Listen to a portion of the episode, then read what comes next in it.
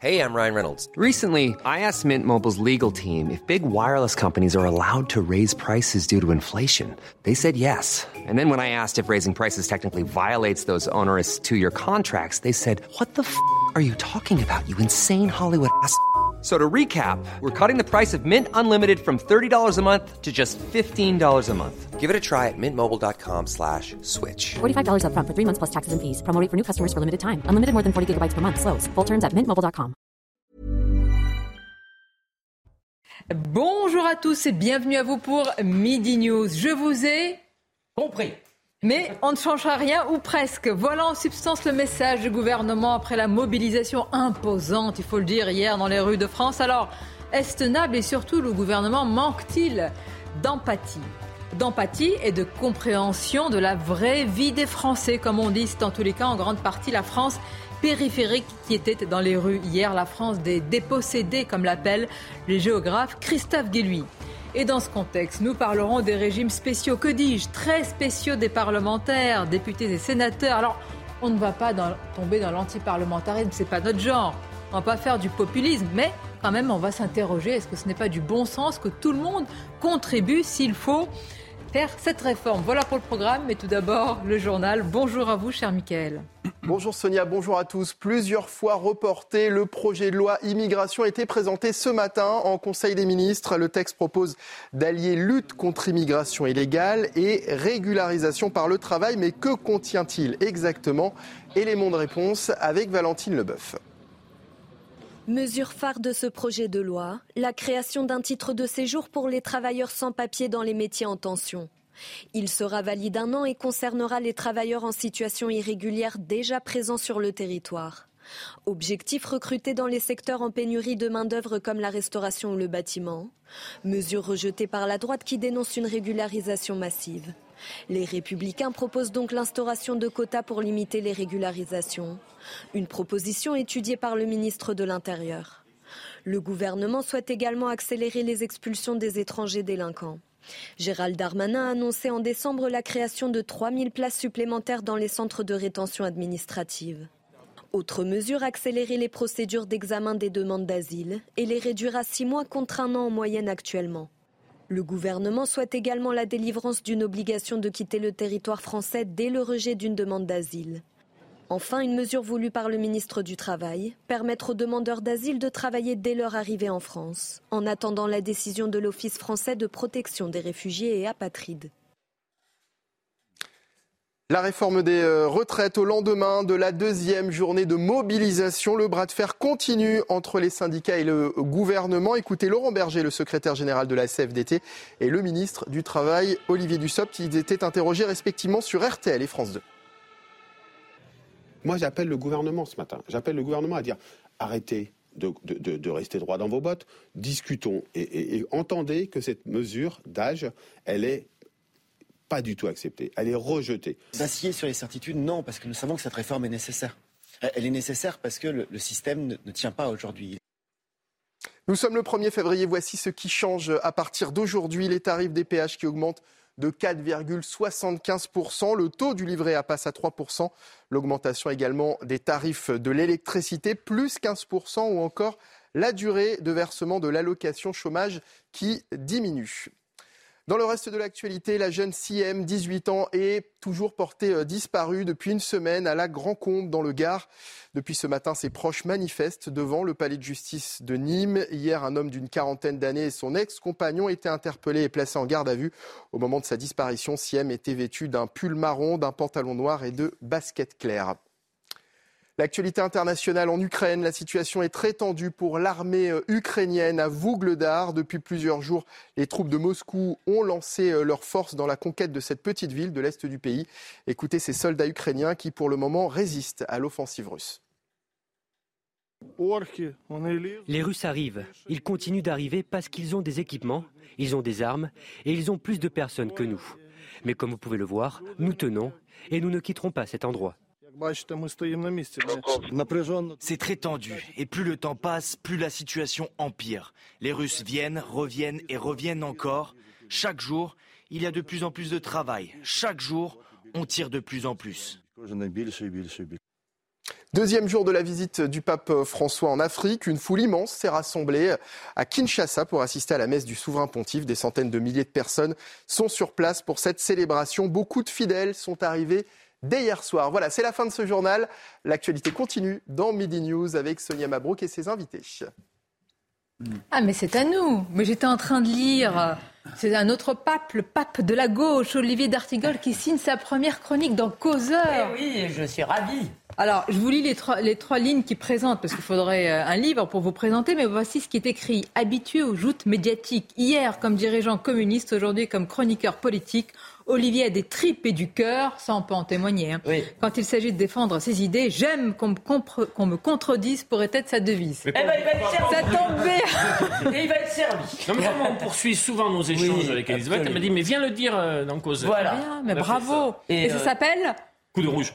Mais c'est pas le gros rouge qui tâche. Hein. Vous, c'est ça élève, c'est la Oui, nuance. oui, oui, oui. On Hein laisse euh, tous les possibles. Voilà. Bon. Je pense qu'il il n'est pas d'accord avec ma une, mais ça commence. Elisabeth Lévy, qui est la directrice justement de la rédaction de Causeur. Alors tous retraités, mais c'est le rêve. C'est le dernier C'est le rêve farniente et le droit à la paresse que défend Olivier d'Artigol sans Absolument nuance. Ah, je Non, non. sais, je vous taquine. C'est la gauche du travail, c'est pas la gauche des allocs. Mais...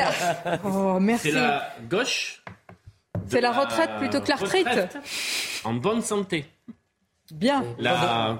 Comment c'est déjà Et là sinon, vous allez travailler ensemble longtemps parce que j'ai des doutes. Je salue Jérôme Jiménez qui nous accompagne. Merci d'être là. Porte-parole IDEF, une sapolice qui était hier parmi les manifestants. Beaucoup de monde. Kevin Bossuet qui lui n'a pas travaillé, un professeur, c'est la grève. C'est grève? Évidemment que non. Ah non, mais non. Non, non, là, c'est. Maître Pierre Gentil est présent. Et Eric de Ritmaten, merci d'être là pour défendre la réforme des retraites. Non. Défendre, bah, Bah, il faut, hein. Il faut être objectif. Ah bah, mais bien, merci. Ah ouais. On l'expose. On l'explique. Mais exactement, exactement. Alors, qui était dans la rue hier? La France périphérique. Et c'est pas qu'un concept euh, de sociologie, la France périphérique, c'est la France des dépossédés, c'est les perdants notamment de la mondialisation. Je voudrais qu'on regarde ce sujet ensemble et puis après on va en parler. Il est euh, présenté par Maëva Lamy, regardez.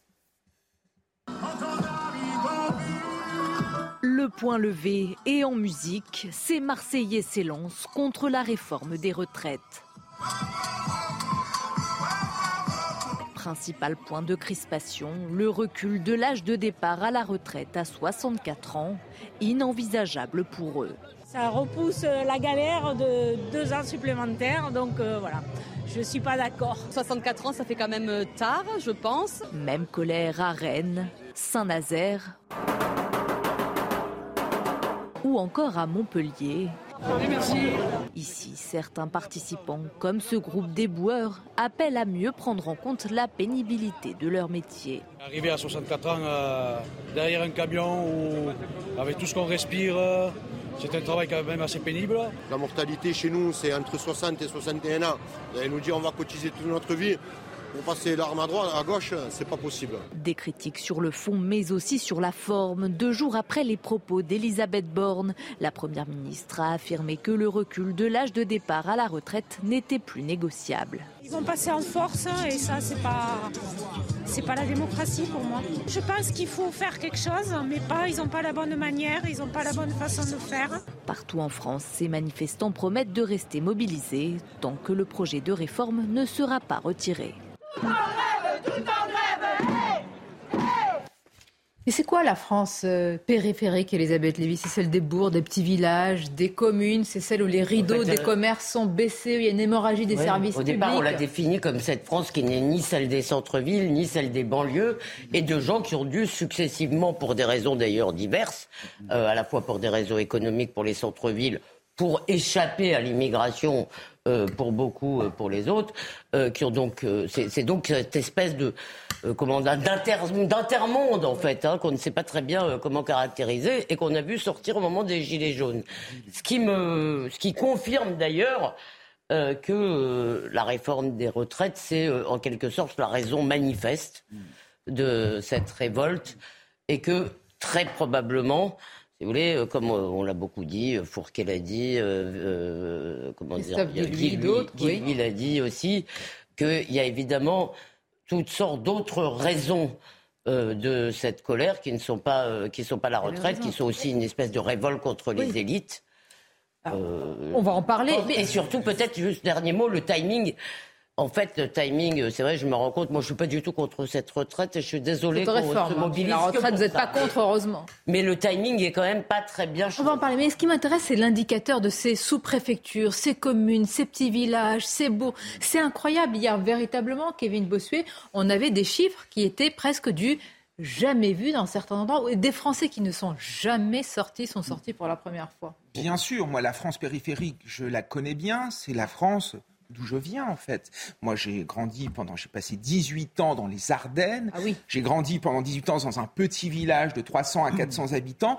Et quand je vais à nouveau euh, là-bas, je me rends compte que tout a fermé. Il y a pratiquement plus de services publics, que toutes les promesses qu'on avait euh, fait à ces ouvriers, euh, on leur disait misez sur l'école, vos enfants vont s'en sortir, sauf qu'on se rend compte que ces enfants sont au chômage, ce sont les victimes des délocalisations, ce sont les victimes de la désindustrialisation, et ils avaient surtout l'impression que déjà quand ils travaillaient, on leur enlevait leur dignité, puisqu'il y avait cette incapacité finalement à finir les fins de mois, et là ils ont l'impression avec cette réforme que finalement cette dignité, on va aussi le- l'enlever euh, à leur retraite, parce qu'il y avait toujours euh, ce- cette motivation au travail. Certes, je travaille dur, mais au moins j'aurai une retraite digne de ce nom et je pourrai me reposer. Sauf qu'ils ont l'impression aujourd'hui que ce n'est plus le cas. Et la vérité, c'est que cette réforme des retraites, c'est un catalyseur. Attendez, ça, on va en parler. Je veux qu'on reste encore là-dessus parce que cette France périphérique, elle nous intéresse parce qu'attention, euh, quand elle manifeste, je veux dire, c'est pas rien, Olivier D'Artigol. C'est pour, vrai, euh, pour leur faire accepter qu'il faut travailler deux ans de plus, il faut se lever de bonne heure. justement. enracinement de ce mouvement à l'échelle des sous-préfectures, de ces villes qu'on connaît bien, euh, qui sont victimes des phénomènes de métropolisation régionale. Moi, je vois sur la Grande Aquitaine combien Bordeaux et son agglomération ont pu attirer de l'activité et combien euh, des plaines et des vallées oui. euh, sont, euh, ont été mises à mal au cours des dernières années. Et je fais écho à ce que dit Kevin sur le sentiment de, de, le- de dignité. C'est-à-dire pourquoi sommes-nous traités ainsi? C'est-à-dire que c'est à la fois pour leur vie au travail, plus on parle de la retraite et plus on parle de la vie au travail, mais aussi concernant leur territoire. Donc il y a quelque chose qui se cristallise autour des 64 qui dépasse très largement la question de l'âge légal de départ. Exactement. Eric, quand on leur dit de travailler plus, mais il faut, enfin, je veux dire, quand vous avez des rideaux des centres-villes tous baissés en partie. Aujourd'hui, c'est vrai que le gouvernement actuel euh, récolte les erreurs de 20 ans euh, passés. N'oubliez 20 pas que vous êtes gentil. l'indu- même plus, l'industrie française représentait 20% de la richesse créée par le pays il y a encore une vingtaine d'années. 20% de la richesse du PIB, c'est ce que produit un pays. Il n'y en a plus que 10, voire moins, j'en suis pratiquement sûr. Et quand vous voyez, euh, quand vous regardez le nombre d'entreprises qui ont fermé dans les régions, les industries, ça c'est vraiment un vrai déclin. Parce que c'est ce qui donnait du travail aux gens. Et les gens étaient contents même dans des petites régions, des petits villages. bien Ils sûr. allaient faire au boulot. Aujourd'hui, qu'est-ce qui reste? Il y avait une fierté, oui. quand- quand Il y on avait une entend- fierté aussi Il y de- avait une fierté Eh oui, d'avoir ce de- travail. De, ces productions-là. de- Combien Il y avait une voilà. fierté de Pierre. nos artisanats, de nos industries, de. de Alors, repeignez pas tout en noir. La fierté, elle est là, mais il faut pouvoir la, la porter, l'incarner. la fierté, elle est- dans les Je suis d'accord. Elle est Eh quand ben même non, là. malheureusement, Pardonnez-moi, vous avez c'est pas raison. le- je pense que vous avez raison sur le manque de fierté, mais c'est pas le seul sentiment, à mon avis, et je pense que personne ici ne peut être porte-parole, moi non plus, de cette France-là, même si j'en viens. Euh, je pense que c'est l'incompréhension aussi qui domine. Et je, je fais le lien aussi avec les Gilets jaunes, c'est-à-dire la vraie question, c'est où va l'argent? Comment se fait-il qu'on a autant d'argent qui circule? Comment se fait-il qu'on donne autant d'argent? Euh, et je veux dire, encore une fois, ce gouvernement est très mal placé, très très mal bah, placé. justement, pour on va en parler, économies. oui. Je- je- je- c'est très difficile quand on est Olivier Véran, porte-parole du gouvernement, de venir et de dire aux Français faut faire des efforts. Vous avez- une fixation sur lui, moi. Oui, bah, je, le sens un peu, hein, d'émission en émission. On va dire le gouvernement, si vous voulez. J'ai le- j'ai le nez, C'est très quoi. difficile quand on est Olivier Véran ou tout autre ministre du gouvernement Macron de dire il faut, pour économiser 10-12 milliards par an, que vous travaillez plus quand on s'est endetté de 600 milliards sous les années Covid. Ça, c'est incompréhensible pour les Français. Vous avez raison. Oui, Excellent papier hier dans le Figaro d'ailleurs de François Langlais. Qui est- bah oui, c'est vrai, Eric. hein. Oui. Alors quand on est biberonné à ça, on, aime le lait de ce biberon-là. C'est le milliard. C'est le milliard qui a tout cassé, parce qu'aujourd'hui, c'est le, le- le chiffre de base. On, parle ouais. que de milliards, et pour beaucoup de Français, ça représente quoi, un milliard? Et justement, euh, euh, François. Langlais, d'abord, euh, rappelle un chiffre qui a visiblement euh, échappé à tout le monde parce qu'on nous explique que le système serait à l'équilibre. Mais François Langlais rappelle quand même qu'il n'est à l'équilibre que parce que nous mettons au pot en plus de nos cotisations. Donc par l'impôt, 30 milliards. Compensation des exonérations Et par ailleurs, non, mais cotisations, ça témoigne aussi peut-être, euh, parce que là, il y a quelque chose d'un nœud sur la compréhension de la dépense publique. Non, non, on va y revenir. Je veux ça qu'on témoigne reste. d'une incompréhension sur ce qu'est la retraite. Mais alors, mais alors, La retraite, c'est pas les impôts. Elisabeth. Lévy, j'en viens à mon sujet. Je vous ai compris. Jérôme Jiménez, je vous ai Oh compris. là là, vous ça commence mal quand on dit Oui. ça. Vous étiez dans la rue hier et le gouvernement, on va voir euh, la réaction d'Elisabeth Borne sur les réseaux euh, sociaux. Voilà ce qui a été euh, dit par la Première ministre. La réforme des retraites suscite des interrogations et des doutes. Oui. Nous les entendons bien. Le débat parlementaire s'ouvre. OK. Il permettra dans la transparence d'enrichir notre projet qu'un cap assurer l'avenir de notre système par répartition. Mais c'est comment vous qui étiez dans la rue Vous lisez bien, Elisabeth. Oui, le- surtout le 1 à la fin. c'est ça. Comment vous réagissez Est-ce que c'est, euh, je vous ai compris, bah, circuler, c'est bon maintenant Eh, Il faut la faire passer cette réforme. Comme vous dites, moi j'étais présent dans le cortège, donc en tant que policier c'était assez intéressant. On a été identifié très rapidement et surtout euh, il y a un point que je voulais préciser aujourd'hui, c'est que euh, dans ce cortège, euh, on a bien senti que la majorité des Français aiment et soutiennent la police. On a beaucoup de personnes qui sont venues nous présent- se présenter et c'est toujours intéressant aussi dans ces moments-là, bien évidemment. Vous en doutiez? Non, mais c'est- je veux dire, Vous là, c'est aussi des moments où on peut euh, tisser du lien avec la population et c'était fort intéressant. Par contre, il est vrai que ces personnes qui sont dans les cortèges sont déterminées et euh, ces réponses euh, du gouvernement, alors c'est de la politique, ça ne me regarde pas, mais on sent euh, que les personnes qui sont sur la voie publique aujourd'hui sont déterminées et iront très loin. Je ne suis pas certain que le mouvement s'effrite, bien au contraire, et encore plus quand les manifestations se passent globalement bien Ah, au ça, niveau de la sécurité, et on y reviendra. Écoutons Gabriel Attal hier sur TF1. Moi, ce qui m'intéresse, c'est les mots qui sont utilisés, la rhétorique. Comment un gouvernement qui voit une mobilisation aussi imposante va pouvoir dire, eh bien, on enjambe ça? Écoutez. Moi, j'ai vu que les syndicats ont euh, appelé à des nouvelles journées de mobilisation. Mon message, il est clair hein, aux syndicats. Si vous continuez à vous mobiliser, continuez à le faire en respectant les Français qui travaillent, qui se lèvent le matin, parce que à la fin, quand il y a des blocages, c'est toujours eux qui trinquent. Les Français qui vont travailler ou qui prennent un peu de vacances bien méritées. Donc c'est ça, évidemment, la demande. Ce qui veut donc dire que les Français qui étaient dans ces cortèges sont des feignasses et ne sont pas Oh. qui les autres jours de la semaine travaillent. Attention à une chose Oui. dans ce qui Ah se oui. passe concernant l'exécutif. Le projet de loi a été euh, présenté le 10 janvier de mémoire. Depuis, ils font un saut de- d'exercice de, pédagogie. Sauf que le Ah, rejet. pas vous, pas ce mot. Non, mais je Oui, oui. mais j'ai le rejet est massif. Le soutien aux manifestants reste très élevé. Et rien dans ce que donne le gouvernement, j'ai envie de dire, ne, ne- ne- ne per- lui permet de reprendre la main sur quelque sujet que ce soit. Oui, mais c'est un. Mais on soyez- de ce qu'il peut donner, Mais, en mais attendez, oui, mais qu'est-ce qu'il peut donner enfin, Tout ce qu'il va donner maintenant. Mais c'est fini. Maintenant, c'est 60 Ah bon, c'est le retrait Bah, du c'est 60 compliqué. des D'accord. mesures d'âge. Il n'y a rien d'autre. Chacun va rester sur ses positions, Eric. Il y a quand même un autre gros problème, c'est ce que dit, entre guillemets, le patronat sans le dire, euh, c'est le coût de ces mesures. C'est que finalement, et même Raymond Soubi le confirmait, l'homme de l'ingénierie sociale qui a travaillé longtemps avec Nicolas Sarkozy. Il connaît le dialogue social. Le vrai problème, c'est, je lis la phrase, le bénéfice financier sera maigre, voire peut-être même inexistant. Donc pourquoi on fait cette réforme C'est parce que non, mais parce que à maintenant, s'il n'y a plus à d'économie. force de donner, à force de donner des mesures adoucissantes, si Mhm. vous voulez, ça coûte maintenant plus cher que ce que ça va rapporter. Non, mais On ça. marche sur la tête. hein. Veux dire, On ne fait pas cette réforme, pardon un mot, on fait pas cette réforme parce que si on ne réussit pas cette réforme, on ne pourra pas faire la suivante. Et en réalité, s'il y avait une réforme, mais parce qu'en réalité la suivante, on sait très bien, et je pense que les manifestants, le, je pense, ils l'ont dit. pas la dernière réforme. il y a- mais bien sûr, Bah, évidemment. oui, il y a Non, mais 65, le- il y a même 67 et même peut-être après-demain 70 ans. Voilà, non mais c'est c'est faux. Pas pousser le bouchon quand même. Mais il y a 70 ans, il y a des pays en. Europe qui partent à 60. Écoutez, écoutez cet extrait, ce qui m'intéresse aussi, c'est comment on perçoit aujourd'hui, pas ce gouvernement, j'ai envie de comprendre, ils sont, on va reprendre l'expression très jupéiste, droit dans leurs bottes, mais quand même, il y a une manière de parler, C'était mal terminé. Le de- de- d'incarner l'empathie. Écoutez, pour vous faire plaisir, Olivier Véran sur C8 chez Cyril Hanouna, un échange entre le porte-parole du gouvernement et un restaurateur qui l'interpelle. Quand est-ce que moi, vous me remboursez sur ma perte personnelle? Parce que vous me demandez de rembourser un PGE et des charges à ne plus savoir qu'en faire. Je paye 30% de matière en plus depuis 2019. Vous connaissez le prix du litre du, du fuel, monsieur Véran, en fuel domestique pour se chauffer? Allez-y. Bah dites-moi. Allez-y, je, je connais tous les chiffres en tête. mais- 2019, 0,64 centimes. 2022, 1,54.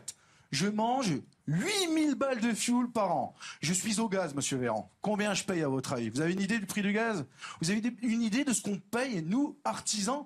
Artisans. Mais putain de merde, je suis en train de faire Vous allez réagir, mais comme on dit priorité au direct, on va écouter euh, le, Eh bien, c'est Olivier Dussopt euh, qui va s'exprimer sur la réforme des retraites. vise à le réduire, les, derniers chiffres de, création d'emplois au troisième trimestre, et nous attendons le quatrième trimestre, de diminution du nombre de demandeurs d'emploi, montrent que n'avons jamais été aussi près du plein emploi.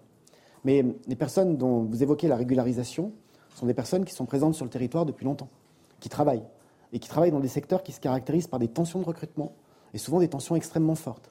Des secteurs dans lesquels les employeurs, les représentants des employeurs, nous disent que sans recours à une main-d'œuvre étrangère non communautaire, on parle là de main-d'œuvre étrangère non communautaire, ces secteurs ne tourneraient pas. Il y a un certain nombre de secteurs d'activité, euh, et ça renvoie à la nécessité d'actualiser la liste, au sein desquels la, part des travailleurs de nationalité étrangère non communautaire peut atteindre 20 à 25% C'est le cas, par exemple, des commis de cuisine.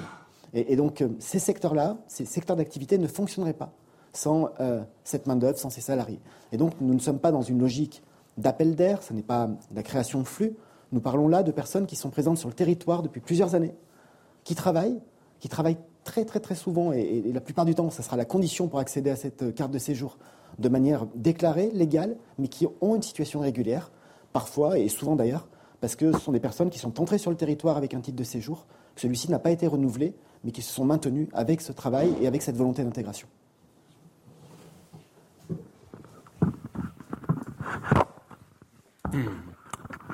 Bonjour, um, United States Press Agency. Sorry, um, I have two questions for. Oula. Bien, le ministre Olivier Dussopt qui s'exprime, il y a plusieurs casquettes, hein, soit sur la réforme des retraites, soit, je vais vous interroger quand même sur ce sujet avant qu'on revienne aux retraites, sur euh, évidemment le projet immigration. Ça y est, il arrive. Voilà un autre sujet épineux sur la table et la question de ces titres de séjour. Alors pour la droite et le RN, c'est l'appel d'air à plus d'immigration.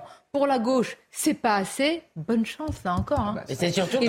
C'est ça, c'est-à-dire que le camp macroniste est en train de se diviser aussi bien sur la réforme des retraites que sur la question du projet de loi immigration. Quand vous regardez les sondages, il y a 30% des électeurs de Renaissance qui sont contre la réforme des retraites. Quand vous écoutez les différents députés autour de la question de l'immigration, on voit bien qu'ils ne sont pas d'accord. L'aile gauche trouve que le projet euh, de loi sur l'immigration va beaucoup trop loin. L'aile droite pense que ça, ça ne va pas assez loin. L'aile gauche ne veut absolument pas entendre parler de quotas. Donc on voit là les limites du en même temps et on voit bien que Macron est en train de s'écraser sous une stratégie qui ne tient plus. Donc je trouve qu'en effet c'est hyper compliqué et surtout moi ce qui me marque dans le macronisme c'est qu'il essaye de muer. On l'a vu sur la réforme des retraites. Au départ ils ont voulu faire passer cette réforme comme étant une réforme juste, mais ça ne peut pas prendre.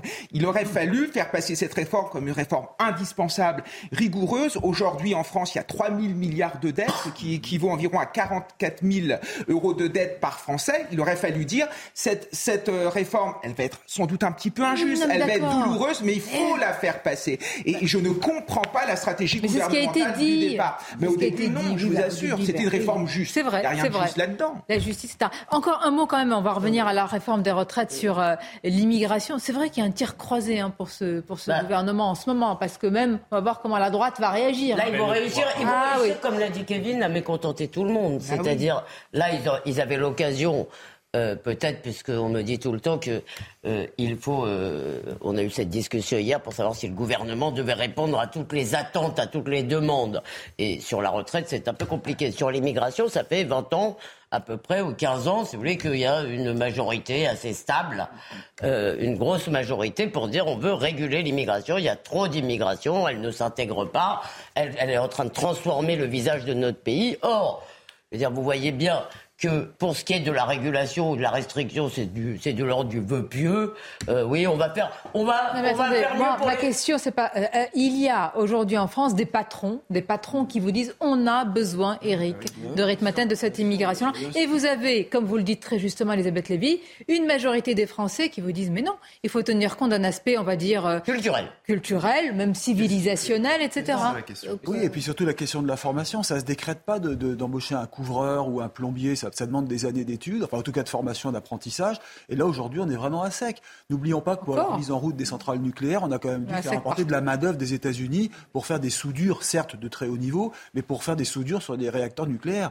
C'est comme sur les canalisations. Enfin, vous voyez on- où on en est en France aujourd'hui. Il faut quand même dire que sur la régularisation, parce que j'entends dire beaucoup de choses, il s'agit de salariés qui sont en activité depuis trois ans, Oui, et qui donc payent- qui ont contribué quand même Ouais, à la richesse produite dans le pays, que le titre de séjour est pour une durée d'un an et qui ne permet pas le regroupement familial. Donc il ne va pas falloir que certains montrent trop dans les tours sur l'idée d'une Oui, mais filière Olivier, vous trouvez ça bien de récompenser les patrons qui ont. Ah, mais moi, je- Oui, attends, pardon. Est-ce que tu trouves ça bien de récompenser les patrons qui ont transgressé la loi en embauchant des sans-papiers Parce que quand même, il y a dans notre pays, on nous, on nous en parle par exemple dans les banlieues, on nous dit que le taux de chômage euh, dans nos banlieues est énorme.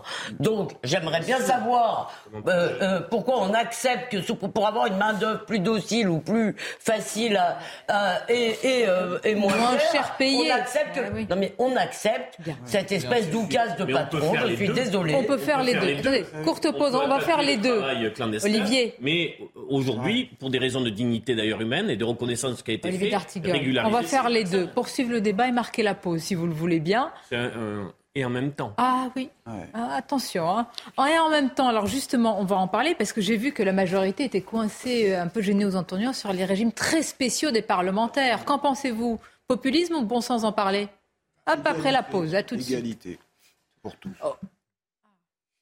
Merci d'être avec nous pour suivre notre débat. Dans quelques instants, on va s'intéresser aux régimes très, très spéciaux des parlementaires. Alors, s'y intéresser, est-ce que c'est euh, du populisme ou du bon sens? Vous nous direz ce que vous en pensez. Mais tout d'abord, les titres, Audrey Berthaud.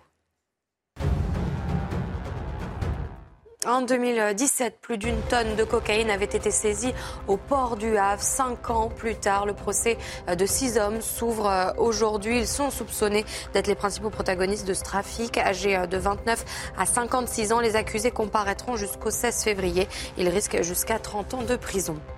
À partir d'aujourd'hui, plus besoin de s'isoler lorsque vous êtes contaminé au Covid. Autre changement, la fin des arrêts de travail sans jour de carence. En effet, il était possible d'obtenir des indemnités dès le premier jour d'interruption. Enfin, concernant le système SIDEP qui enregistre les résultats des tests de dépistage, il sera conditionné au consentement des personnes concernées. Et puis le couac Hakim Ziyech, le contrat du Marocain au PSG vient d'être rejeté par la Ligue de football professionnel. La raison, un contrat transmis par Chelsea trop tardivement. Hakim Ziyech ne s'engagera donc pas avec le club et il n'y aura pas de recrues cet hiver pour le PSG. Les régimes spéciaux, très très spéciaux de nos chers sénateurs et députés. Alors, est-ce que quand on pose la question, est-ce que c'est faire de l'anti-parlementarisme Est-ce que c'est du populisme, comme je l'ai entendu ou est-ce que, Un peu de démagogie, disons. Oh, Ah non, ah. Moi, je trouve pas. Ah oui Non, moi, je trouve que c'est normal. Enfin, une question d'exemplarité. euh, on réforme pour l'ensemble des Français. On peut aussi réformer pour soi-même. Oui, Enfin, je c'est normal. Non, mais il y a quand même un peu ce sein. Disons que c'est pas ça qui va changer la donne. Il y a combien de sénateurs? 300 C'est ça? Ah oui, mais pareil qu'on cherche l'argent partout, partout, Non, partout. d'abord, on voit très bien qu'on le cherche pas partout. Euh, encore une fois, euh, la, la retraite, c'est pas l'impôt. Je dis pas que je comprends le sentiment des gens maintenant.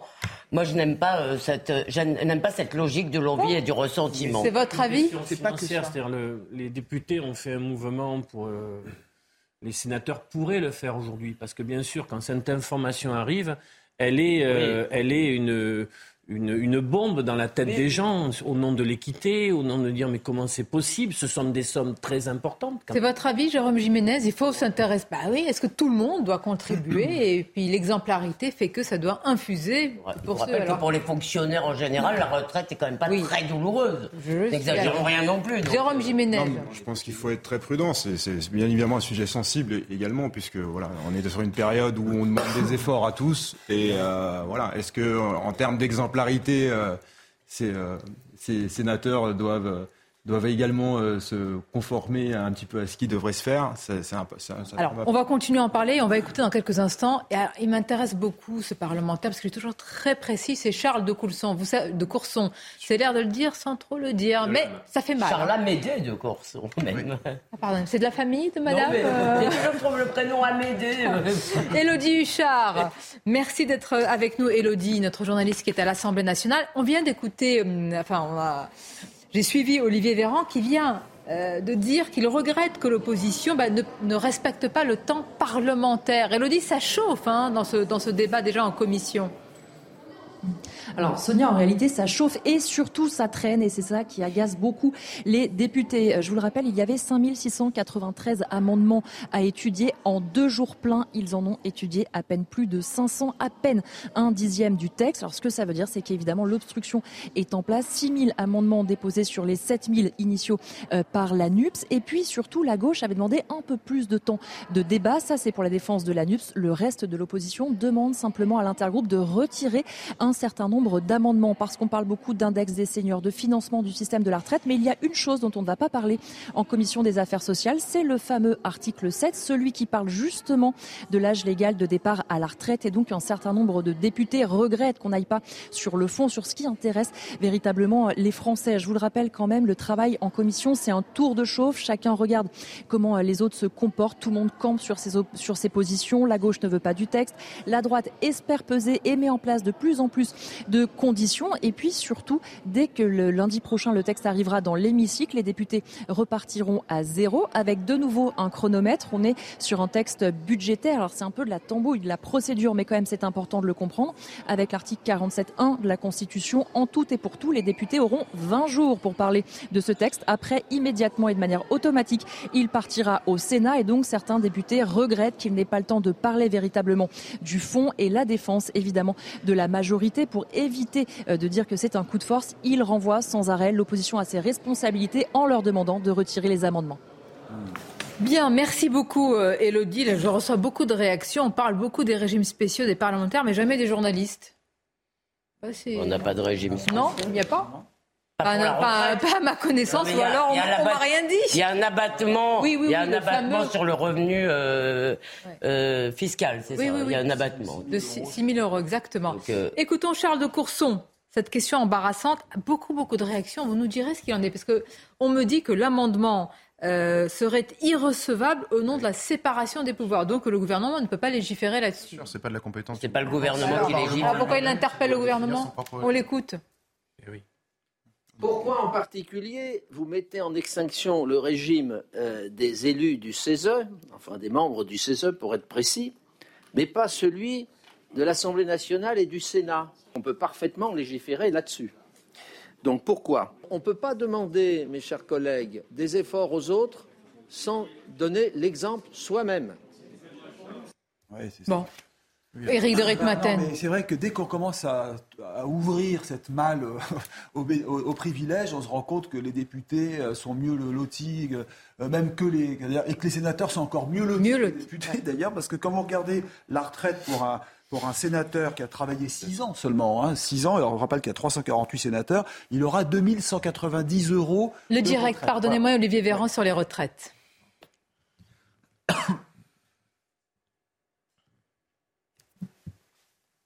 C'est bien, lui. On a fait le constat, comme, comme vous, qu'il y a un peu plus de manifestants hier que lors de la précédente manifestation. Il y a un peu moins de grévistes hier que lors de la précédente journée de, de mobilisation. On regarde cela avec humilité, concentration, avec notre cap qui est, je le rappelle, de préserver la souveraineté de notre pays et donc la souveraineté de notre modèle social et donc d'être capable d'équilibrer le financement sans augmenter les impôts ni la dette, sans baisser les salaires et sans baisser les pensions des retraités c'est-à-dire dans le cadre d'une augmentation progressive de la durée de, travail.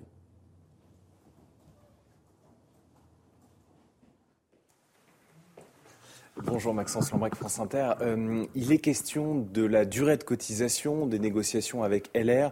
Euh, pour ceux qui ont commencé à travailler avant 21 ans, revenir sur 43 années de cotisation et non 44.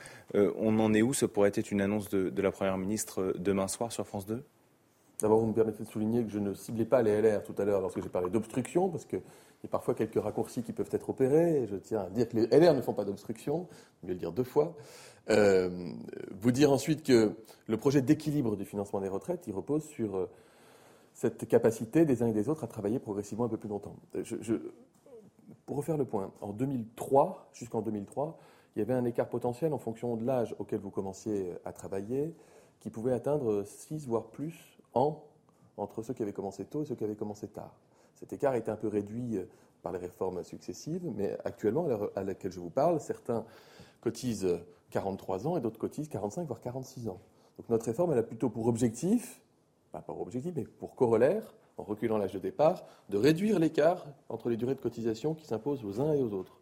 Donc euh, l'égalité de durée de cotisation euh, ne s'entend pas dans un, dans un système de financement des retraites qui repose à la fois sur un nombre d'années cotisées et un âge de départ euh, à la retraite. Je rappelle aussi pour mémoire que l'âge en pratique de départ à la retraite dans notre pays, il n'est pas de 62 ans aujourd'hui, il est de 63,3 ans parce que un grand nombre de Français cotisent davantage pour avoir un meilleur niveau de pension de retraite. Donc euh, je ne suis pas sûr que ça change grand-chose, si vous voulez, de ce point de vue-là. Par contre, ça, peut avoir un coût. Ensuite, je l'ai dit, euh, dans le cadre du, respect de l'équilibre et des grands principes, nous sommes ouverts à tous les enrichissements. Donc il y a un temps parlementaire. Si cette question fait débat au Parlement, nous, verrons, mais ce n'est pas dans notre objectif que de renoncer à cette... Euh, équilibre trouvé, y compris celui qui fait que ceux qui ont commencé à 20 ans partent à la retraite à 64 ans.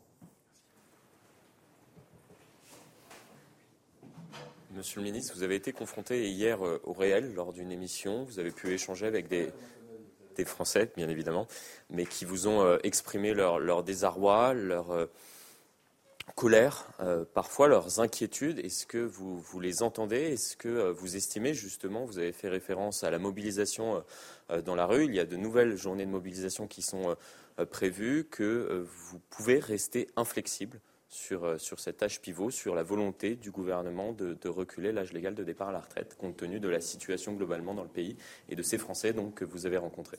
D'ailleurs, si vous avez été attentif hier lors de l'émission, euh, il y a eu un certain nombre de malentendus aussi, d'incompréhensions qui ont pu être levées. Je pense à ce jeune grutier qui s'inquiétait de devoir travailler jusqu'à 64 ans. Or, il a commencé à travailler à 18 ans. Donc, ni hier, ni aujourd'hui, ni demain, il ne sera obligé de partir à 64 ans. C'est 62 ans. Euh, et d'ailleurs, comme il y a des critères de pénibilité, ce sera même très probablement plus tôt. Ce n'était pas inintéressant. Ou cette retraitée qui est en cumul emploi-retraite parce qu'elle a des petits-enfants à charge. Josiane, elle s'appelle, 73 ans et qui dit je cotise sur mon petit boulot, je cotise pour ma pension de retraite alors même que je ne bénéficie pas d'une hausse de la pension de retraite. Et eh bien dans notre projet de loi, on simplifie tout ça et on le rend plus juste. Vous voyez, de l'échange avec les Français permet aussi parfois, ce que je disais en préambule, de permettre de faire naître des vérités qui sont celles qui sont contenues dans ce projet de loi et que tout à chacun n'a évidemment pas pu lire parce qu'un texte de loi est aride et un texte sur les retraites est hyper aride, euh, je, le concède bien volontiers. Donc on continue de, travailler aussi, d'expliquer, c'est ce que, ce que je disais aussi la semaine dernière, il faut qu'on puisse continuer d'échanger, de dialoguer, c'est fondamental. Ensuite, je l'ai dit aussi, euh, parmi les manifestants hier, il y avait des gens qui manifestaient contre la réforme des retraites, il y en a d'autres qui manifestent parce que c'est compliqué pour eux, parce qu'ils renoncent à des loisirs, 8 Français sur 10 parce qu'ils ont changé leurs habitudes d'achat, y compris d'achat alimentaire, et qui s'inquiètent face à la montée des prix. Beaucoup ont conscience que l'inflation est plus basse en France que partout ailleurs en Europe. Et si vous me parlez de notre inflexibilité ou notre détermination, je dirais qu'elle est totalement concentrée et mobilisée pour accompagner ces Français dans les difficultés qu'ils rencontrent au quotidien. C'est aussi pour ça que je me suis permis de faire la promotion à nouveau de ce dispositif qui permet à, 12, à 11 millions de Français de toucher 100 euros de la part du gouvernement sans contrepartie, de façon très simple en quelques jours, et, parce qu'on fait le constat que la majeure partie d'entre eux, euh, alors que ça fait plusieurs semaines qu'ils peuvent le demander de façon très simple en quelques clics, ne l'ont pas fait. Euh, je pourrais vous parler aussi de l'indemnité euh, dans le chèque énergie qu'on a mis en place, par exemple sur le, le fuel. Souvenez-vous des questions que vous m'avez posées sur le fuel. C'est une, une, très petite minorité de Français qui peuvent bénéficier de ce chèque pour les aider dans leur achat de fuel cet hiver, qui en ont fait la demande. Donc ça veut dire aussi, on le prend pour nous comme étant euh, une nécessité d'aller davantage communiquer, diffuser l'information sur ce qui est accessible pour aider les Français face à l'inflation dans la, lutte pour le pouvoir d'achat.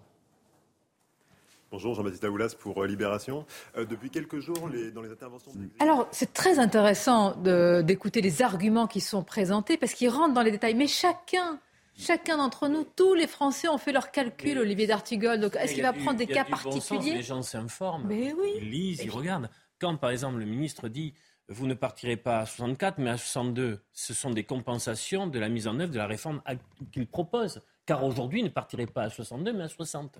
Quand on dit, par exemple, pour cette personne née avant 20 ans, oui, mais euh, au final, ça va le faire. Non, il faudra 44 années et donc les personnes voient bien et ils arrivent à, j'ai envie de dire, à, avoir l'exercice de donc, communication. attendez, donc elle est indéfendable cette réforme? Il n'y a pas Éric de Ritmaten. Est-ce qu'il y a un argument? Dites-moi, dites-moi s'il y a un argument qui infuse, qui peut être entendu. court, il y a des cas tellement particuliers Mais voilà. que plus personne ne s'y retrouve. Ah, si, Que si, vous soyez- très bien. Mais oui, mais est-ce que vous avez un organisme capable de vous dire, bah voilà, je peux vous dire avec cette réforme, vous partirez à telle heure, tel jour, avec tel montant? Malheureusement, non. Mais Mais vous année, avez- oui, mais en- entre les carrières longues, les femmes qui ont arrêté de travailler un moment pour un congé maternité, euh, les goutiers qui a travaillé tant d'heures euh, dans la nuit, dans, le, dans tout ça. Mais il y a des cas, vous ne pouvez pas vous imaginer. Même souvent, on est en train de, leur, de dire, c'est vrai, effectivement, Mais comme pardon, Olivier Véran pardon, pardon. Quand il dit des malentendus, Eric, moi je veux bien. Mais qui le Non, non. premier sur les femmes a levé le, le lièvre Qui Yes, C'est le gouvernement. Oui, c'est vrai, c'est Et après, Elisabeth Borne est venue le contredire. Bah parce que non, mais parce que Madame Borne va vous dire que grâce à cette réforme, on va réduire l'écart. J'ai bien c'est- compris. Il y a, il y a plus d'écart Enfin, encore aujourd'hui. On peut pas être pompier, pyromane. Jérôme vous- policier, vous-même, vous êtes dans la rue. Est-ce que, quand, il- quand le porte-parole du gouvernement parle ainsi, est-ce qu'il y a un argument qui, vous, euh, qui pourrait vous convaincre? Bah, écoutez, non, euh, nous surtout, si on est dans la rue, c'est qu'on veut aussi défendre notre régime qui est, spé- qui est spécial. hein. on appartient encore des superactifs. Et si on est dans la rue, deux ans de plus, quand on a un métier exposé, dangereux, périlleux, de plus en plus compliqué. Je vous rappelle que les policiers ont des cycles horaires parfois horribles, 12 à 14 heures euh, passées sur la voie publique, des rappels à outrance. On ne peut pas accepter, nous, policiers, ou cautionner éventuellement de faire deux années de plus.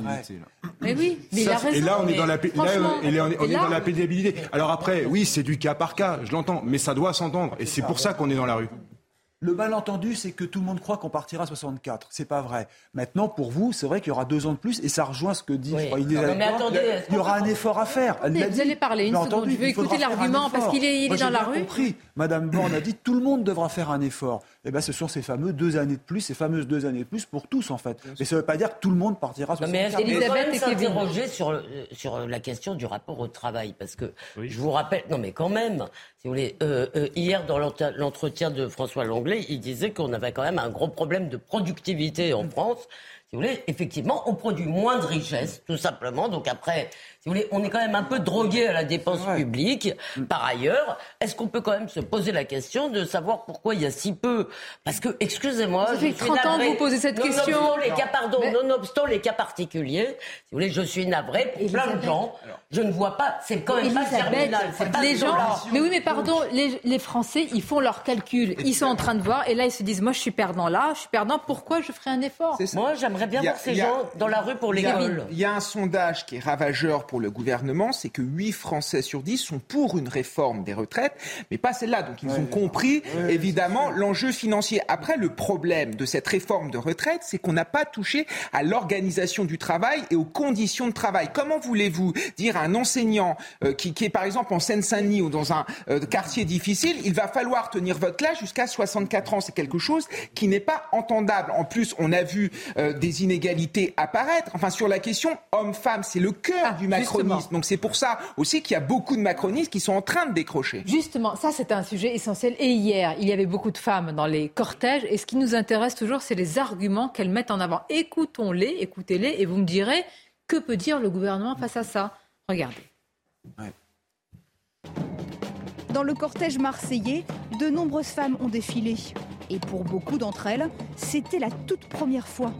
Marie a été licenciée l'an dernier. Aujourd'hui, à 59 ans, elle n'a toujours pas retrouvé un emploi. J'ai travaillé toute ma vie à partir de 20 ans jusqu'à donc 58 ans. Moi, je suis obligée de rétrograder mon CV en fait pour pouvoir retrouver. C'est-à-dire C'est-à-dire que j'étais directrice d'un service et aujourd'hui, je suis obligée de dire que j'étais juste responsable du service. Sinon, il n'y a rien pour moi. Mais pour l'instant, ça marche pas, pas vraiment parce que 59 ans, il n'y a, pas beaucoup de monde qui vous embauche quoi. Marie n'est pas concernée par la réforme des retraites, mais elle lutte pour tous les seniors. Amanda, âgée de 30 ans, manifeste également pour la première fois.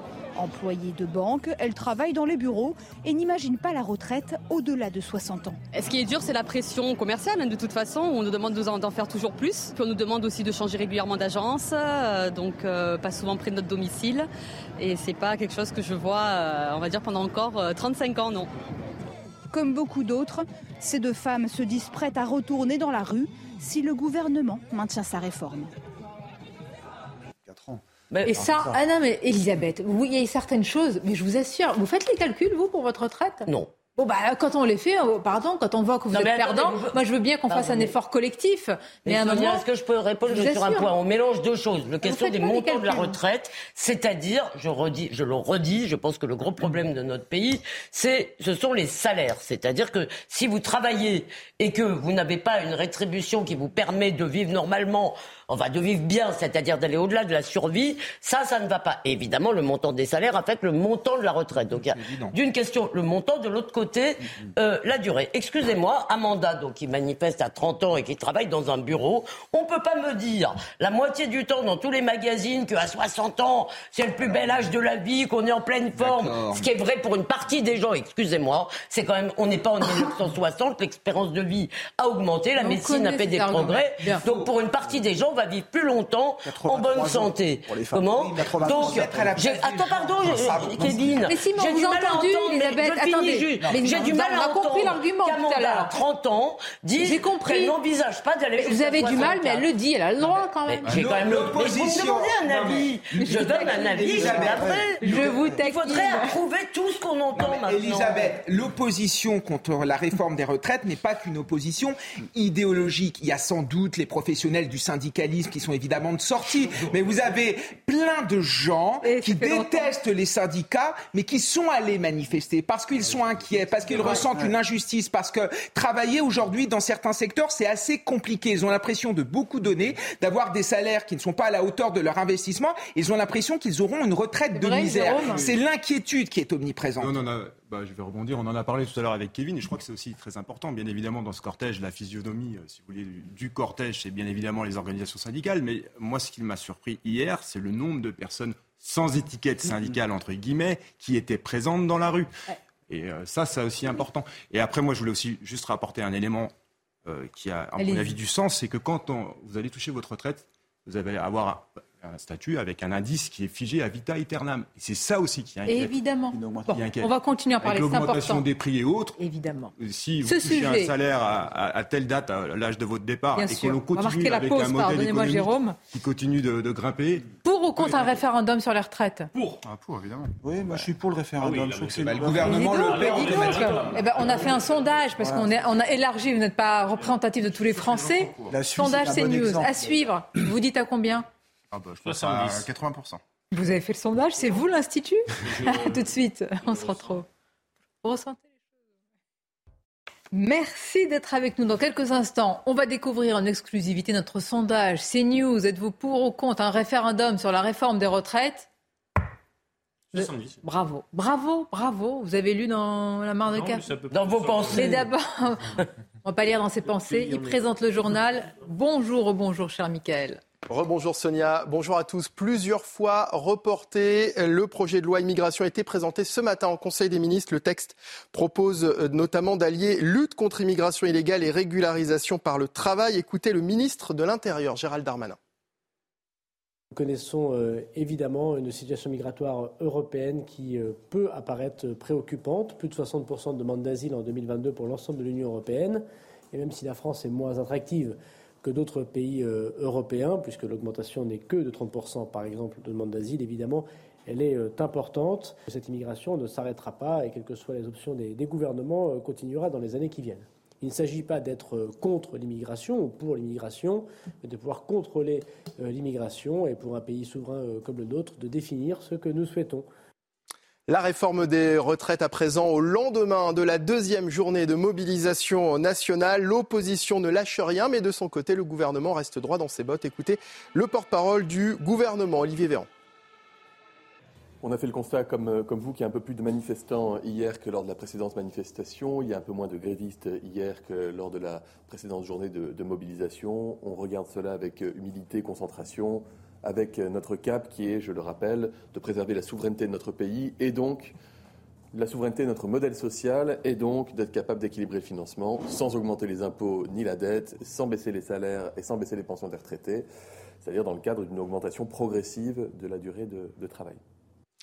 En 10 ans, le nombre de sans-abri en France a plus que doublé. Selon la Fondation Abbé Pierre, 330 000 personnes sont SDF dans notre pays, soit 30 000 de plus que l'année précédente et une augmentation d'environ 130% par rapport à 2012. La Fondation tacle le gouvernement et l'insuffisance de ses efforts pour y remédier. Dans l'actualité également, le procès d'un trafic international de cocaïne s'ouvre aujourd'hui aux assises de Douai. Six hommes sont accusés d'avoir permis le déchargement de la drogue dans le port du Havre. Sandra Buisson, vous suivez euh, ce procès pour CNews. Pouvez-vous nous, nous parler précisément des accusés? Oui, ce ne sont pas ceux qui tiennent le réseau, affirme une avocate de la défense, mais des courroies de transmission. Ces six accusés, dont un est en fuite, sont soupçonnés d'avoir travaillé à faire sortir du port du Havre une tonne 3 de cocaïne et à envoyer aux Antilles près d'une demi-tonne de cannabis. 100, 200, 400 kilos, la drogue était cachée dans des sacs de sport, cachée dans des containers de cargaison légale, chargés de cacao, protéines animales ou matériel agricole. Pour l'accusation, ce sont eux qui devaient faire sortir cette cocaïne du notamment en trouvant des complices parmi les dockers. Dans le box, il y a par exemple Mohamed M, 31 ans, dit Crayon, le gestionnaire des sorties de stupéfiants, selon l'accusation, avec deux de ses co-accusés. Lui reconnaît certains faits, comme d'avoir touché 100 000 euros pour trouver un chauffeur de grue pour bouger un des containers. Comparaissant libre, lui, Louis B répond selon l'accusation au surnom de Doudou, intermédiaire incontournable pour recruter les équipes sortant la drogue. Lui nie toute implication dans les faits et devra expliquer notamment son train de vie démesuré, un million d'euros de patrimoine, alors qu'il vit avec une pension d'invalidité. Signe des pressions et de l'omerta qui risque de toucher ce procès, cet homme a été enlevé et aspergé d'essence en 2017 pour une dette de 600 000 euros. Il n'a depuis jamais déposé plainte. Merci beaucoup Sandra Buisson en direct des assises de Douai. Dans un instant, la suite des débats de Midi News avec Sonia Mabrouk et ses invités. Mais d'abord, un mot de sport et du foot. Quel avenir pour Alexis Sanchez à l'OM On voit ça avec Maxime Gapaillard. Votre programme avec les déménageurs bretons, des déménagements d'exception. On dit chapeau les bretons. Information sur déménageurs-bretons.fr. Cette saison, Alexis Sanchez est indispensable à Marseille. Il l'a encore prouvé samedi dernier face à Monaco en marquant son septième but en Ligue 1. Homme de base de Tudor, le Chilien n'a manqué que trois matchs depuis son arrivée dans la cité phocéenne en août dernier. À 34 ans, Alexis Sanchez impressionne. Face à Nantes ce soir, Alexis Sanchez sera une fois encore l'atout numéro un du secteur offensif marseillais. Un rôle qu'il devra ensuite partager avec Vitinha, fraîchement débarqué à l'OM.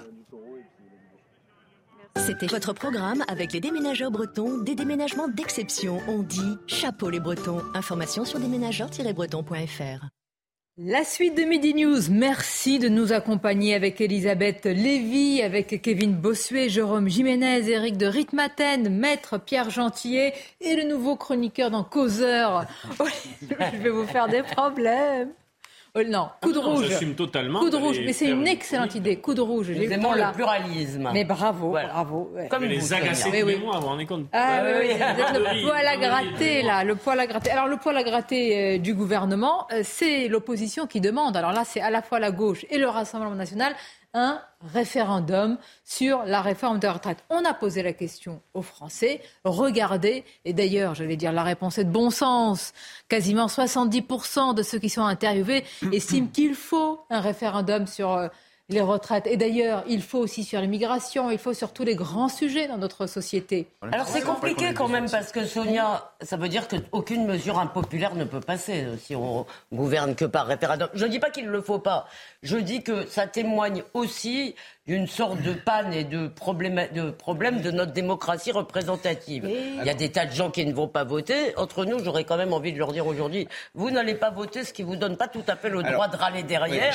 Non, mais Je suis un peu d'accord avec vous, Elisabeth, mais là, on est dans une situation quand même exceptionnelle Oui. parce qu'il n'y a pas eu de débat, de vrai débat au cours de l'élection présidentielle. La majorité n'a de cesse de nous dire en effet que Emmanuel Macron a présenté cette réforme, mais cette réforme n'a pas été débattue. Monsieur, Monsieur Macron n'a pas voulu débattre avec Monsieur Mélenchon, n'a pas voulu débattre au premier tour avec Marine Le Pen. Il était obligé de le faire évidemment au second tour, mais il y a une véritable envie euh, dans la population qu'il y ait un débat parce qu'il y a d'autres alternatives que la réforme qui nous est proposée. Alors on va faire un grand débat permanent.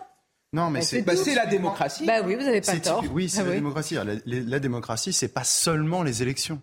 C'est-à-dire que le propre d'un référendum, c'est qu'on va se prononcer sur un sujet. À l'élection présidentielle, je, je pense que c'est quand même assez acté, la majorité des gens qui ont voté pour Emmanuel Macron au second tour n'ont pas voté pour la retraite, le projet de retraite tel qu'il est présenté, d'accord? Il y a une différence entre voter pour un homme et voter pour un projet, même si on savait quel était son projet. Mais pour autant, quand on voit qu'il y a une telle distorsion entre, d'une part, les sondages qui montrent une hostilité à cette réforme et aujourd'hui le pouvoir tel qu'il est, eh bien la clé la clé de l'équation, ça me semble être effectivement le référendum. Mais le problème, et on pourra en parler si vous voulez, si on parle de la motion référendaire, c'est qu'aujourd'hui, le peuple n'a pas les outils pour déclencher, déclencher mais non, mais ce c'est le président de la République, euh, in fine. Pas seulement. Alors là, en l'occurrence, dans la motion non, mais après, in fine, c'est le président de la République. Qu'il accepte. Là, oui, là, dans, le, dans ce, dans ce oui, cas oui. précis, oui. Mais il existe d'autres outils. Des outils qui sont dans les Ah, ça, mains on du va en parler. Parlement. Ça, vous Et ça, c'est- normalement, c'est quelque chose qui pourrait être avancé sur la table. Je vais juste poser la question, et je, je l'en remercie d'être avec nous en direct, euh, directrice du pôle société au CSA, c'est Julie Gaillot. Julie, quand on pose cette question aux, aux Français,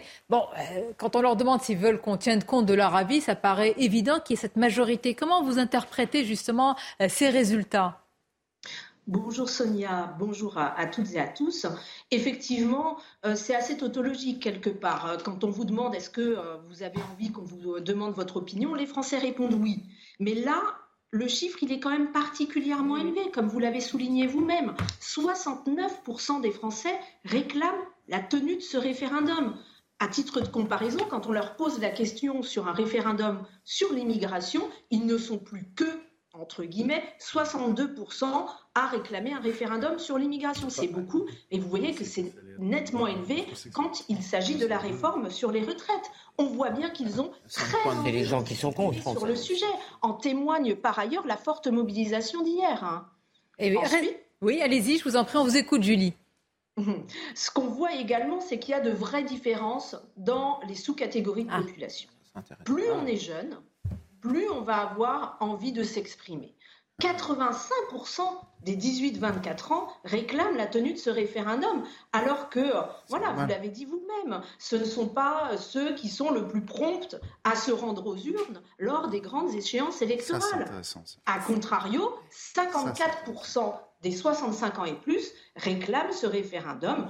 Peut-être qu'on imagine qu'ils sont un petit peu moins concernés. Ah bah restez avec nous, Julie, ça, ça m'intéresse beaucoup. Ça, Ce c'est déco- Bah oui, évidemment. C'est très intéressant. Et c'est très. Que, vous voyez, effectivement, le- ça, ça va à rebours d'une idée qui est que aujourd'hui les jeunes ne s'intéressent Bravo. plus à la politique. Voilà. Et je pense que là, il y a une distinction, tout à fait, il y a une distinction à faire entre le système tel qu'il est aujourd'hui et la politique. Je pense qu'effectivement, en fait, les jeunes n'ont pas, enfin, je suis pas le porte-parole, hein, mais les jeunes n'ont pas confiance dans la politique, dans le système électoral aujourd'hui, parce qu'il n'est pas efficace en tant que démocratie directe, mais il s'intéresse à la politique. Et là, on le voit effectivement à travers ce que vous nous dites, madame, c'est-à-dire une majorité de jeunes qui sont pour, un ré- pour ce, ce référendum sur la réforme des retraites. Et j'irai même plus loin en vous disant aussi, je pense qu'en fait, il faut bien comprendre une chose, c'est que comme on n'a pas donné la parole aux Français de manière générale depuis 2005, date du dernier référendum, je pense que maintenant, peu importe le sujet, quasiment, vous aurez toujours une attendez, majorité de Français parce qu'au Vous fond, êtes pour la dissolution, vous Parce que là, ça serait. Mais pardon, euh, Attendez, je pense qu'au fond du fond, c'est l'idée redonnez-nous la parole. Relax, Pardon, Elisabeth, Pierre, vous on a- ne dites pas qu'on n'a pas donné la parole aux Oui. Français. Il y a eu combien d'élections depuis 2005 Excusez-moi, il y a quand même un problème. Un référendum, Non mais attendez, le, problème sur lequel on devrait quand même s'inquiéter et s'interroger, parce qu'on peut pas, même si on fait un référendum là-dessus, on va pas faire des référendums tous les jours sur tous les sujets. C'est pas le Elisabeth. Mais Laissez-moi vous vous poser ma, ma question. C'est que euh, le problème, c'est comment faire en sorte que nos systèmes politiques refabriquent de la légitimité, parce qu'en fait, la crise politique dans laquelle nous sommes depuis je ne saurais même pas dire 40 depuis combien de temps, longtemps. ça. Je veux dire, c'est ça, c'est que notre système politique, il est- bah, malgré tout, nous allons voter, nous pouvons voter, ne fabrique plus de légitimité. Aujourd'hui, on est dans cette situation où les gens ont élu Emmanuel Macron, mais ils veulent le programme de Marine Le Pen. référendum d'initiative citoyenne. Vous me posez une question, je vous donne la réponse. Bon. Le référendum d'initiative citoyenne. On va laisser tous la nos amis parler autour de la table. de poser, Ju- poser le référendum. Julie Gaillot, je vous laisse terminer sur votre analyse et parole à Olivier D'Artigol. Oui, alors pour, euh, pour continuer sur les différentes zones de clivage dans les sous-catégories de population, vous observez aussi un clivage social. Ah, voilà. 75% des catégories populaires, les ouvriers, les employés, qui sont également pas les premiers à se rendre aux urnes, réclament ce référendum. Ce sont eux qui ont potentiellement eu les carrières les plus pénibles et qui ont envie de s'exprimer. Dernière ligne de clivage, et elle est très forte celle-ci, elle est politique. C'est-à-dire qu'il n'y a que deux catégories de population qui sont opposées à ce référendum, ce sont les sympathisants LR et, les sympathisants Renaissance, Eh ben conformément Ah peut-être à la ligne de leur Donc, patron. euh, À l'opposé, vous avez le les référendum, sympathisants contre gauche, réforme. qui sont 77% à réclamer la tenue de ce référendum et même 87% la France insoumise. Et puis également, de l'autre côté du spectre politique, les sympathisants Rassemblement National, 76% à vouloir ce référendum. Bref, vous l'aurez compris, plus on est opposé à cette réforme, plus on réclame ce référendum, ce qui n'est pas forcément euh, voilà, un très bon présage pour le gouvernement si jamais un tel référendum devait se tenir. Rappelons que 70% des Français sont aujourd'hui opposés à la réforme des retraites, ce qui rejoint peu ou prou le chiffre de ceux qui veulent un référendum. Julie, merci beaucoup. On vous a écouté vraiment religieusement. Très intéressant l'analyse. Je vous remercie, Julie Gaillot, directrice du pôle. On m'a écrit Society euh, sur ma fiche. Assez... Je dis société, non? On dit en tout est français. parfait, Sonia. Je vous remercie. Vous l'êtes aussi. Merci. Euh, Vous êtes parfait aussi, vous, euh, Olivier. Mais oui. C'est un décryptage passionnant, notamment sur la question qui nous taraude tous, quelle va être l'issue politique à tout ça. Comment les choses vont évoluer.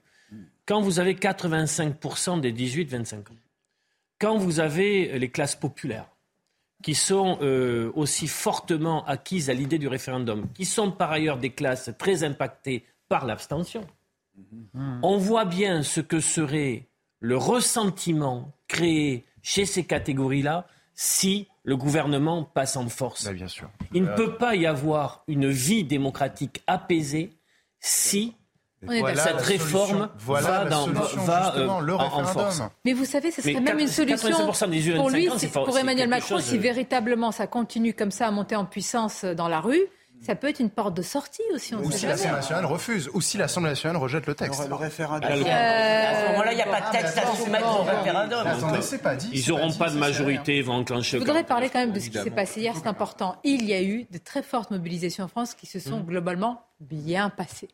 C'est bien, c'est important. Il y a eu quelques tensions, parce qu'il faut bien voir ce qui s'est passé avec le drapeau on en est- français. On en est, on en est à se féliciter. Eh oui, quelque mais- chose qui oui, doit mais être normal. il faut le dire aussi. Vous avez raison. la loi travaille qu'on ne pouvait pas manifester tranquillement. Il y a eu dire quelques que quand on tensions. veut, on peut, alors Je peux terminer une phrase avec Oui. vous Le drapeau français et européen, vous avez vu euh, des, déchiré. Mais alors, ce qui m'a intéressé, j'ai posé la question ce matin à Sandrine Rousseau. Je dis, mais alors, bravo aussi peut-être au ministre de l'Intérieur et au préfet de police de Paris, Laurent Nunez. Et, évidemment, merci aux forces de l'ordre. Écoutez ce qu'elle a dit. La doctrine du maintien, du maintien de l'ordre du préfet Nunes est très différente de celle de- du préfet allemand et on voit que ça se passe mieux et c'est ce que nous appelions de nos voeux d'ailleurs au moment de- des manifestations des Gilets jaunes. Euh, il est, enfin, je rappelle quand même qu'il est euh, incroyable, indécent et honteux que la France ait eu autant de, de blessures lors de ces manifestations alors qu'on le voit une autre euh, manière de, de tenir la, la sécurité dans une Que vous manifestation saluez ce était matin. possible. Oui, oui, je la salue. Bah, C'est quand même euh, venant de la gauche, de la gauche, c'est bien. Alors là, c'est-. Ouais, mais en fait, je trouve que c'est Ah. euh, Ah. un peu facile de Oui. faire le procès éventuellement du préfet allemand. Euh, la doctrine du l'ordre, elle a évolué en 2018. Il n'y a pas eu de changements radicaux. Par contre, c'est ce que je vous avais précisé et dès lundi, c'est vrai qu'on a, euh, on utilise peut-être les forces, un dispositif qui aujourd'hui est différent. Hier, c'était 42 unités de forces mobiles euh, implantées sur Paris. Je parlais uniquement de Paris et pas forcément de, la province. Donc ça représente un peu plus de 3000 CRS et gendarmes mobiles qu'on utilisait certes un peu moins. Mais tout ce que nous, ce que l'on voit aujourd'hui, c'est que c'est la complémentarité des services de police, les CI, les BAC, les gendarmes mobiles, les CRS, tout ça fait que euh, ça se passe mieux. Je vous avais dit aussi lundi, et ça a du sens. Regardez, hier, la préfecture de, police a communiqué les contrôles préventifs qui sont faits aux abords euh, des de la manifestation. Voilà, C'est- et c'est efficace. 7000 contrôles qui ont été réalisés. Ça a du sens aussi pour que ça se passe bien. Il y a aussi un autre on ne les a élément. pas fait les autres fois, alors Je, sais- alors, je, je- je ne sais pas, mais en tous les cas, je ne dis pas qu'on les faisait pas. Non, je ne dis pas qu'on les faisait pas, mais aujourd'hui, on a accentué un petit peu euh, ce dispositif et cette stratégie pour les manifestations. Donc tout ça, aujourd'hui, fait que ça se passe mieux. On a quand même eu trois épisodes, et là, je rejoins Pierre. on, on a quand même eu trois épisodes difficiles qui ont été gérés très rapidement. Peut-être que les ordres étaient aussi différents, c'est important. Euh, Peut-être qu'aujourd'hui, on ne laisse plus faire. C'est-à-dire que systématiquement, quand on identifie une dizaine de perturbateurs, on C'est important ce que vous dites. Alors, c'est les ordres. Donc, il y a des ordres, ils sont précis. Ah Donc, euh, moi, je ne veux pas charger un préfet Non, non, non, mais, mais, mais, bien bah, évidemment, oui, dans tous les cas, là aujourd'hui, on, est dans la ré... Ah on est dans la réaction et on éteint très vite le feu. Il y a eu trois épisodes difficiles hier euh, sur Paris, oui. Gobelin, Montparnasse Oui. et à la place Vauban. Ça a été très vite réglé, 30 interpellations. Et euh, tout s'est plutôt bien globalement ça bien se passe passé. comme ça, parce que les familles peuvent descendre. C'est quand même l'expression démocratique. C'est bien pour notre pays qu'on voit des cortèges avec parfois même beaucoup d'ambiance. Voilà. on- Il y a aussi une, une dernière chose que je voulais préciser, Sonia. Je trouve remarquable, on n'en parle pas assez, la note des renseignements. Oui. Elle avait quantifié, alors après les chiffres, je ne veux pas, mais elle avait quantifié, je trouve qu'on est dans une précision importante. Je suis toujours surpris et agréablement surpris de voir la précision de pouvoir quantifier euh, des manifestants sur la voie publique. Ils avaient estimé entre 81 000 et 100 000 personnes.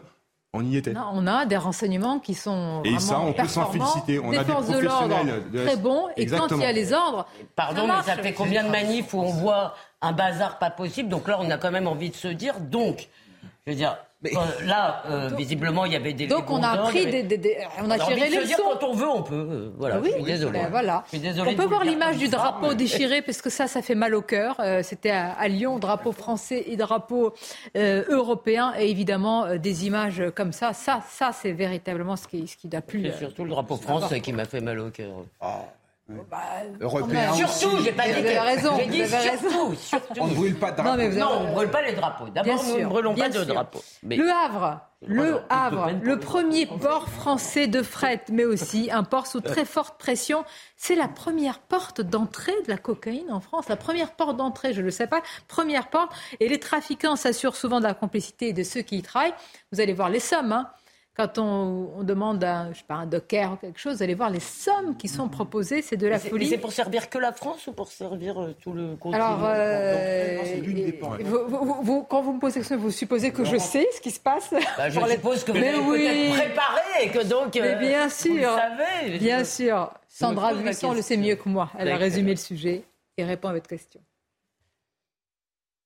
En provenance des ports de Colombie, d'Équateur, du Brésil, parfois en faisant étape dans les Antilles françaises, c'est par mer qu'arrive 84% de la cocaïne qui entre dans l'Hexagone. Le plus souvent, elle est cachée dans des containers au milieu de la marchandise légale, café, fruits, sucre par exemple. Le Havre est le premier point de déchargement en France. En 2021, 10 tonnes y ont été saisies. Mais une fois la drogue au port, les trafiquants doivent trouver un moyen de la faire sortir. Ça peut être une corruption d'agents publics, une corruption d'agents privés. On parle souvent des dockers, qui sont euh, des, euh, je dirais, euh, une profession particulièrement exposée sur les ports. 50 000 euros parfois pour déplacer un conteneur où est cachée la drogue, ou 75 000 euros pour signer une autorisation de sortie. Un trafic qui amène avec lui son lot de violence, d'enlèvement, de séquestration, de règlement de compte. Si les attaques à l'arme lourde comme à Anvers ne sont pas encore d'actualité, le danger guette, selon le procureur du Havre. L'autre voie d'entrée de la cocaïne en France, ce sont les vols au départ de Guyane essentiellement, en direction des aéroports parisiens. C'est de la cocaïne. Il est 9h45. Vous êtes placé en retenue douanière, monsieur. Des passagers sont payés pour passer les stupéfiants en les cachant sur eux ou en avalant les capsules de cocaïne. Ici, on les voit beaucoup mieux, ovalaires, 3-4 cm de long. En 2021, près de 2 tonnes de cocaïne ont été saisies dans les aéroports parisiens. Mais c'est incroyable la, le- la radio sur les- toutes les capsules euh, qui a c'est été. Ah, c'est terrible. C'est affreux. Jérôme, là, là, il y a ce, euh, ce procès donc à la cour d'assises de Douai. Hein, c'est six hommes accusés d'avoir organisé. Là, c'est un trafic, mais quelle ampleur là Là, c'est du. Bah là, on est sur de- c'est voilà, c'est les assises d'une cour d'assises spéciale, hein, importation et trafic euh, de produits stupéfiants en bande organisée. Euh, voilà, une des plus grosses saisies hein, historiques, hein, euh, une tonne 3 de cocaïne, ça représente énormément de marchandises et bien évidemment euh, du financier derrière qui est, qui est impressionnant. Euh, derrière ça, oui, on- elle a précisé, bah là vous avez vu les, les- les mules, mais c'est surtout la technique du rip-off qui a été utilisée sur le port du Havre, c'est-à-dire qu'on on va camoufler de la marchandise stupéfiante dans des conteneurs de marchandises légales. Et, euh, et bien évidemment, euh, se pose la question de dockers euh, qui auraient été euh, a notamment il y a deux Voilà. ans comme ça. Enfin, il y a Mais- deux ans qui a été retrouvé mort sur. euh, Ah oui. Ah bah oui, c'est des mafias. sont- bah, évidemment, parce que Ah, les- pour- certains sont achetés. Mais c'est un, un travail d'investigation certainement qui a été long et on peut aussi se féliciter d'une telle Ah, prise. ça, mais c'est ça, pas- vous allez question en parler. sur les containers Oui, juste après la pause. La question d'Elisabeth Lévy, juste après la pause. Et on je va garde la continuer à en parler. À tout de suite.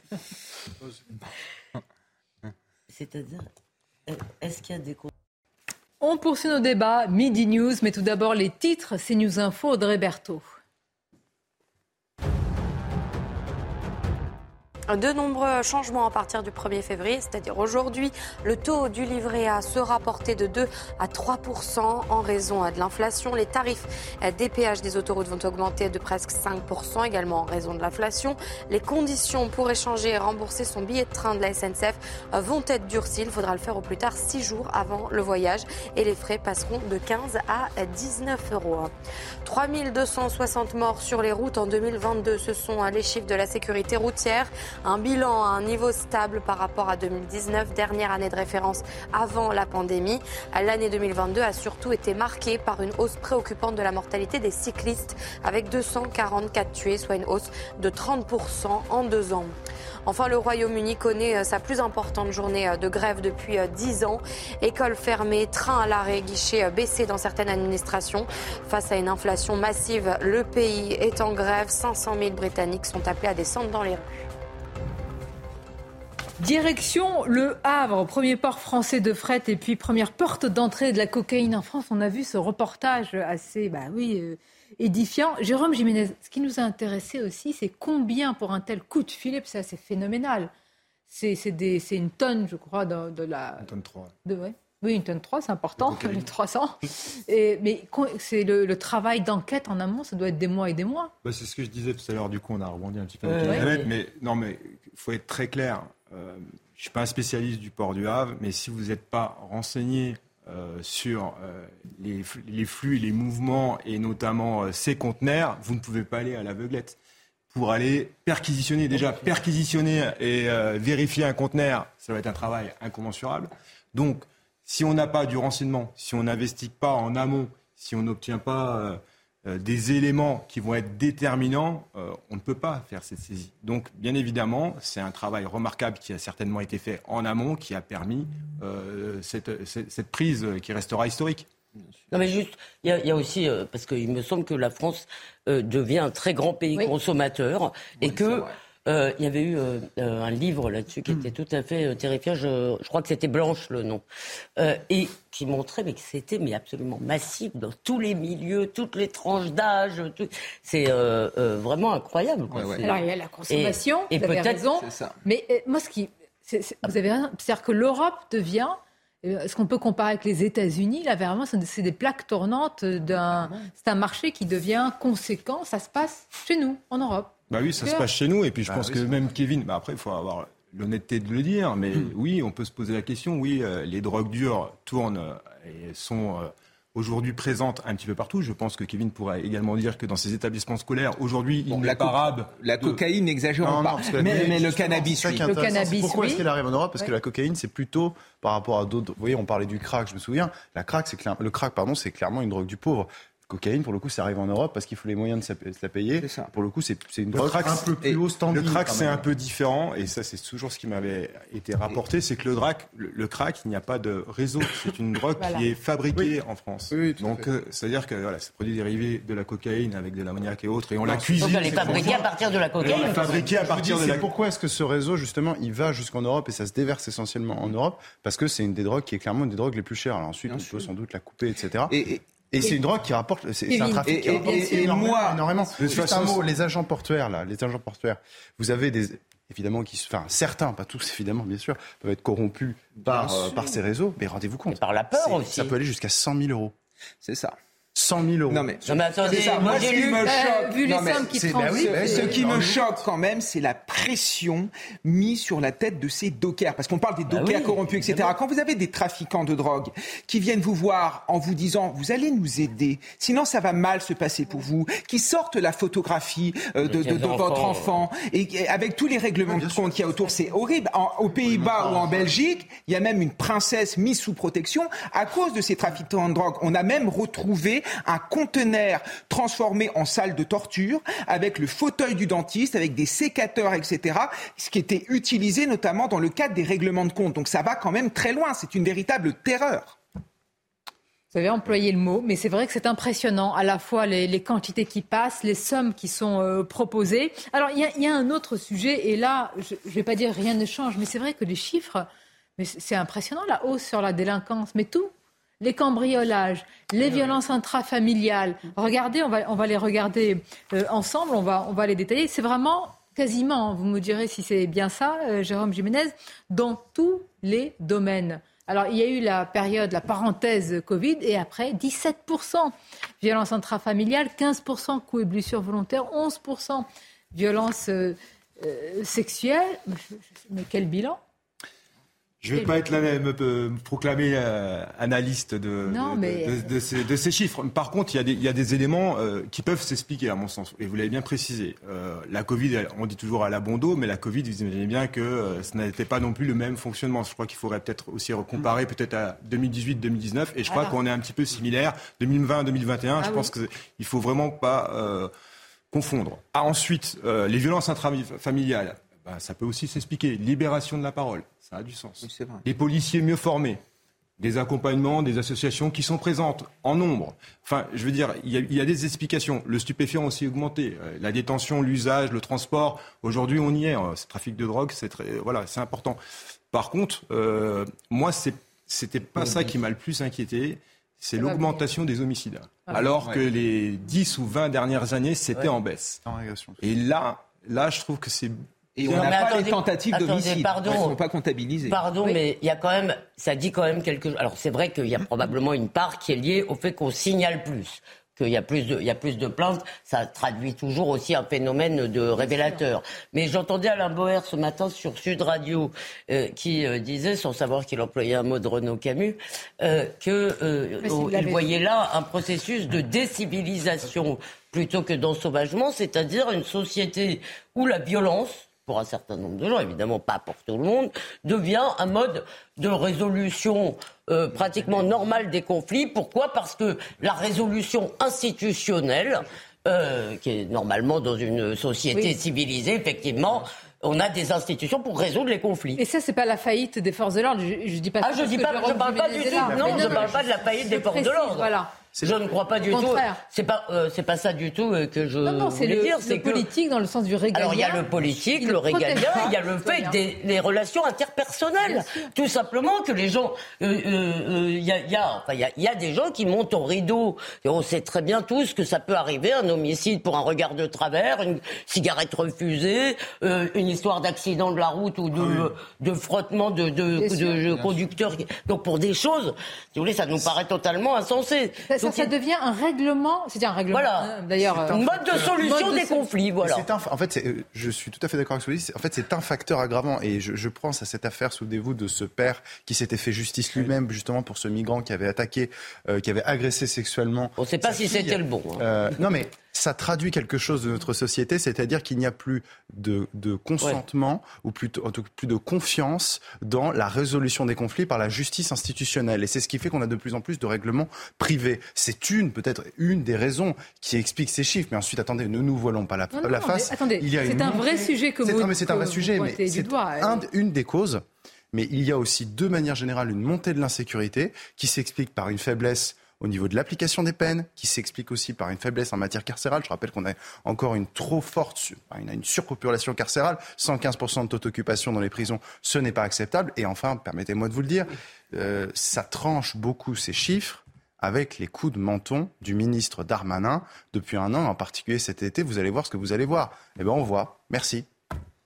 Ah oui, c'est. Non mais voilà, c'est. Non mais à un moment, il faut quand même Bah, placer aussi. dit, hein. On va passer il à un faut autre placer sujet. aussi la responsabilité des politiques et des, et des discours. Je veux dire, en 2021, il a été sur le front.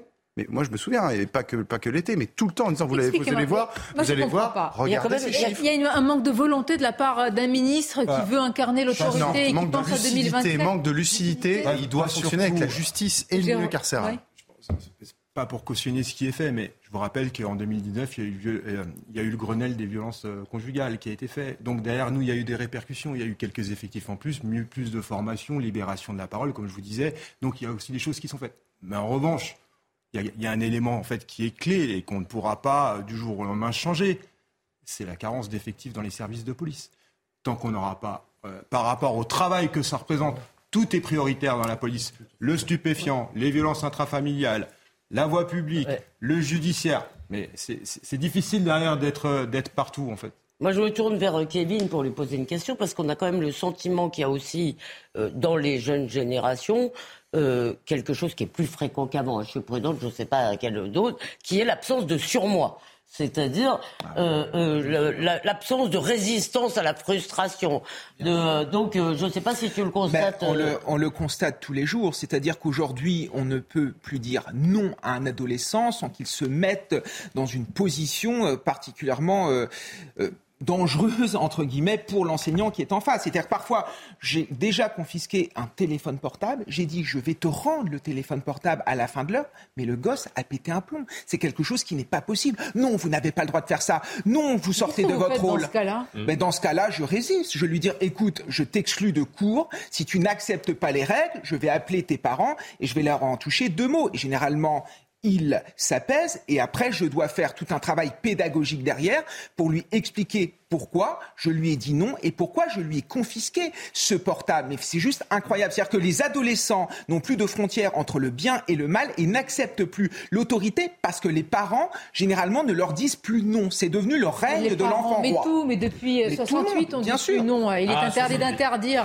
Ah, mais oui, il faut Ah, bien que je place quand même quelque chose. Heureusement que sur ce plateau, vous savez faire régner l'ordre. Mais oui, mais ça nous a tués, ça nous a. Monsieur, vous êtes responsable. Oui, bah, l'enfant roi, on n'interdit rien. Non, Mais mais le, problème, c'est qu'on l'interdit. Le problème, c'est qu'on n'interdit pas aux enfants, on interdit aux adultes maintenant. pas seulement une histoire, de ça, c'est aussi une histoire de, je pense, la disparition des notions du bien et du mal. Et c'est aussi ce qui peut expliquer la fin du surmoi. C'est-à-dire que dans une société qui euh, progressivement se déspiritualise de plus en plus, le, le côté euh, positif de la société d'avant que beaucoup euh, considèrent comme Mais il n'y a plus d'interdit. euh, Vraiment une Mais société attendez, affreuse, mais il y avait d'interdit. Mais justement, qu'est-ce qui fondait les interdits Vous trouvez qu'il y a plus d'interdits Excusez-moi, À part les politiques qui veulent vous dire comment mal. vivre. Oui, à part ça. À part Sonia, ça. Ce qui fondait les interdits, c'était. Alors, c'était pas uniquement le, le curé du village, c'était aussi une certaine morale, une certaine morale convenue, et surtout la présence du bien et du mal.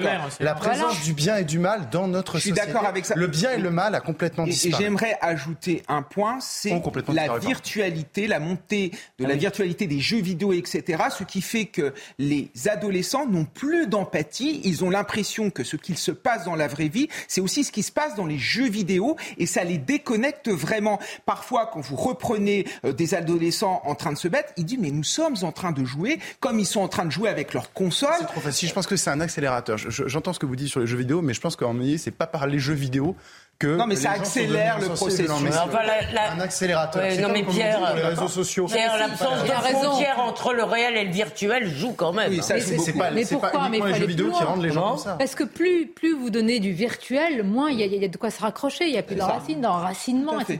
Et mais puis vous avez l'impression devant votre ordinateur ou vos, ou vos réseaux sociaux que vous êtes un petit dieu créateur. Non, mais c'est vrai. Mais non, mais les gens ont ça l'impression. Le sentiment de que- toute puissance. que, leur- euh, Tout que ça a commencé avec leur année de naissance. Vous savez, l'année zéro, c'est leur année de naissance. Ouais, ouais, Les bah, enfants, c'est ils sûr. sont pas nés, Comme vous savez, les, enfants ont beaucoup de mal à concevoir un monde qui a existé avant eux. C'est pour, pour un enfant, c'est juste Non, impossible. Il faut qu'on reste enfant très avec un longtemps. ordinateur sur les genoux. Mais non, mais je vous disais tout à l'heure, vous disiez on n'interdit rien aux enfants. En réalité, les interdits se portent aujourd'hui sur les adultes, sur les activités d'adultes, euh, où, où on nous enquiquine toute la journée euh, avec une espèce de puritanisme vraiment euh, euh, déplorable. Bon, je viens de voir, je vois ce qui vient de se passer à Angoulême avec la censure de Bastien Vives pour des dessins pour d'être décent. Je ne lui reproche aucun acte. Et en revanche, donc on va enquiquiner des adultes en leur disant vous n'avez pas le droit de voir ci ou de voir ça. Mais effectivement, il y a la génération. Mais là, euh, vous nous emmenez sur un débat philosophique. Ça, ça, ça. Bah Peter Sloterdijk, conseil, Peter, appelé... Peter. Peter. Le rhizome, c'est quoi oui. rhizome. Bah c'est l'homme nu, il n'y a rien. Je crois qu'il est arrivé là, qu'il n'y a que le monde Nietzsche, virtuel. Nietzsche l'avait déjà inventé, c'est le dernier homme. Pardon? Nietzsche l'avait déjà évoqué, c'est ce qu'on appelle le dernier homme. Ben, exactement. Oui. Et il y a par ailleurs beaucoup de potentialités, ah. de richesses dans notre société pour répondre, pour répondre à l'ensemble des. qu'il est là. Non, mais je de la couleur dans ce sinon, tableau. Sinon, c'est foutu. C'est ce qu'on ah, appelle l'espérance laïque. Non, mais, il y a un potentiel dans notre société permettant de solutionner beaucoup de choses que vous avez énoncé. Ah bah si, tu, aussi, si tu, nous le dis. Olivier, il y a aussi un, laxisme qui est déconcertant. Par exemple, au sein bah, euh, de l'école publique, parfois quand une personne est harcelée, on déplace la personne harcelée et on laisse, entre guillemets, tranquille ceux qui ont harcelé. Et il y a, bien un problème là-dedans. Il y a aussi des établissements qui, dès le premier signal faible, interviennent, les adultes, Olivier, et obtiennent des résultats. Une majorité d'établissements. Quand vous arrivez sur un quai de gare. Je pense que la question de la responsabilité des adultes à tous les niveaux doit être re-questionné. Olivier, vous citez quand ça se passe bien, mais quand vous arrivez sur un quai de gare, vous vous étonnez que le train arrive à l'heure Non, mais moi je suis. Remarquez, non, c'est un mauvais exemple. On oui, on s'étonne. D'ailleurs, vous savez que les. Sur les jours qui arrivent, je vous dis. Vous savez que les contrôleurs le disent, oui, Sonia. Vous n'avez jamais entendu un contrôleur dire Nous arrivons à Paris-Gare de Lyon parfaitement à l'heure. Et là, tout le monde applaudit. Dans votre rapport à l'actualité, nous sommes tous un peu accro à l'actu, de vous dire Ah ben tiens, là c'est intéressant, ça réussit, mais bien il faut en parler. Mais bien, mais heureusement. On le dit tous les jours. Mais Jérôme Jiménez, lui, il voit dans son travail que, que mais il va pas. Moi, j'ai vu quelque chose. Ce qu'il dit sur la lutte contre les violences interfamiliales, sur l'accueil, le premier accueil en commissariat aux gendarmeries, il y a des choses. Moi, j'ai des retours là-dessus qui se sont beaucoup améliorés. Tant mieux. Tant mieux, tant mieux. Ça, c'est une bonne chose. Après, sur la responsabilité euh, des adultes, des parents, et notamment le virage euh, du respect des lois, des règles et des règlements, moi, il y a 20 ans, j'étais dans un commissariat. Quand on plaçait un adolescent en garde à vue, c'était exceptionnel d'avoir des parents qui viennent se plaindre ou crier au scandale du placement en garde à vue. Aujourd'hui, c'est systématique.